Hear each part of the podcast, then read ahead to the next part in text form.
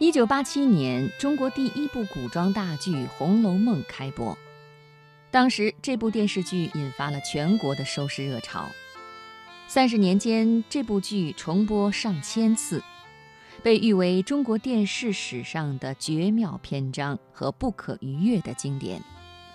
今年是八七版《红楼梦》播出三十年，同时也是其中黛玉的扮演者陈晓旭去世十周年。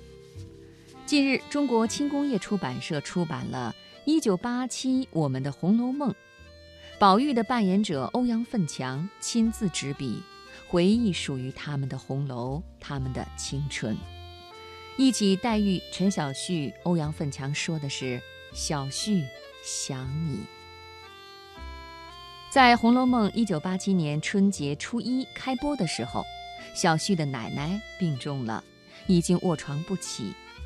临终前，为了看看小旭扮演的黛玉，家人把奶奶扶起来看了电视。正月十四，小旭的奶奶告别了人世，他老人家只看了小旭的黛玉一眼。《红楼梦》一拍就是三年，然后就是两年时间的各地演出。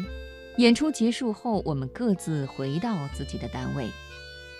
从深圳大学毕业，我调到四川电视台担任导演工作。后来小旭拍了《家春秋》，在里面扮演梅表姐。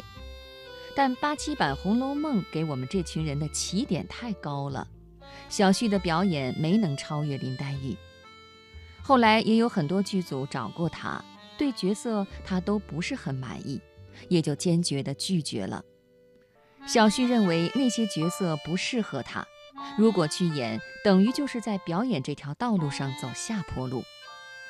他说，《红楼梦》给我开启了一扇大门，同时也给我关上了这扇门。正是社会转型期，每个人压力之下都在寻找自己的位置。这种情况下，小旭出国了，不过仅仅去了几个月，他又回来了。《红楼梦》播出之后的两年时间里，我们到各地演出。在演出的时候，北京军区战友歌舞团的著名歌唱家马国光十分欣赏小旭，就把小旭力荐给了战友歌舞团。这样，小旭调到了北京军区战友歌舞团。偶然的机会，一九九零年，小旭的朋友听说长城国际广告公司要招揽承包一些项目，他就跟着朋友去谈，也不是很上心。结果一谈，老总十分赏识他，当场就拍板和他签订了承包合同，每年向公司上缴十万。一九九零年的十万可是一个大数字。小旭又是刚刚涉足广告行业，挑战和压力都挺大的。到现在，我还是觉得小旭选择广告业是很合适的，因为他一直都是一个点子多的人。小旭的第一个大客户是大名鼎鼎的五粮液集团，之后和他们合作了十二年。小旭爱琢磨精致点子的特性得到了充分的发挥，同时好几个创意送到客户那里，被选定的一般都是小旭的。创意的案子没有写名字，客户并不知道里面有小旭的创意。比如那条脍炙人口的名门之秀五粮春，就是小旭的作品。在广告这个行业打拼了近六年以后，小旭具备了单飞的能力，便脱离了长城国际广告公司，自己成立了世邦广告公司。小旭说话是比较狠的，但多年在生意场上的磨练，让他慢慢成熟起来。公司刚刚开始的时候，人员变动很大，这些变动和当时广告业的不规范有关。小旭说：“谁走我都不怕，哪怕只剩我一个人，我也有这个能力自己继续做下去。”随着经验的增加和人的成熟，他开始体谅员工。比如某个部门的主管要辞掉某个员工，小旭就会想，把这个员工辞掉了，他就没有工作了。那就给他换一个部门或者换个岗位吧。在管理上，小旭是很严厉的，员工对他很敬畏和喜爱，既尊重又很敬仰。只要小旭在公司，一定是欢声笑语的。我们在生活里面都遇到了一些挫折，但是彼此都没有告诉对方。也由于我们都忙于工作，有一段时间我和小旭没有联系。不联系的原因，应该是大家都憋着一口气，要在自己有点成绩以后再说。一天，我办公室里面的电话响了，拿起听筒就听见一个女生：“我找欧阳奋强。”我愣了一下，我说：“我就是。”他说：“你知道我是谁吗？”我当然知道了，是小旭。他又开玩笑了，当了四川电视台的副台长就不理我了。我说不要乱说，我怎么可能会当台长呢？他笑着说：“我摆架子，急得我直嚷嚷。”他才说：“只是好久没有联系，想到成都看看有没有合作的机会。”很快，小旭到了成都。我那个时候开的是一辆小奥拓车，我就说：“你是北京大城市来的人，不习惯吧？”小旭说。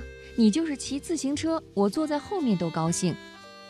小旭说得很朴实，让我们之间已经有的一些生疏感一下子就消失了。他喜欢吃成都的小吃，而且还是吃路边摊上的麻辣烫。看着他吃得很香的样子，我觉得很委屈他。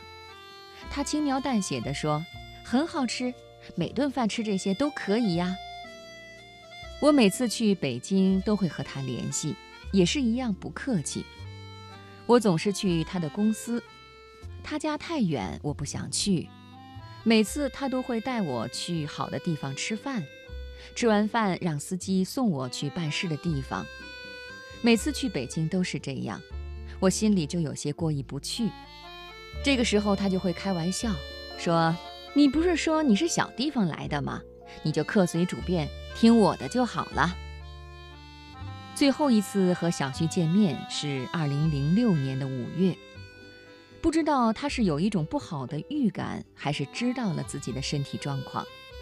在吃饭的时候，他说：“认识这么多年了，我们一次都没有聚过，今年想开个生日聚会，你再忙也一定要来呀。”大概是这次见面不久，小旭诊断出自己患病了。十月底是小旭的生日，我没有得到小旭的邀请。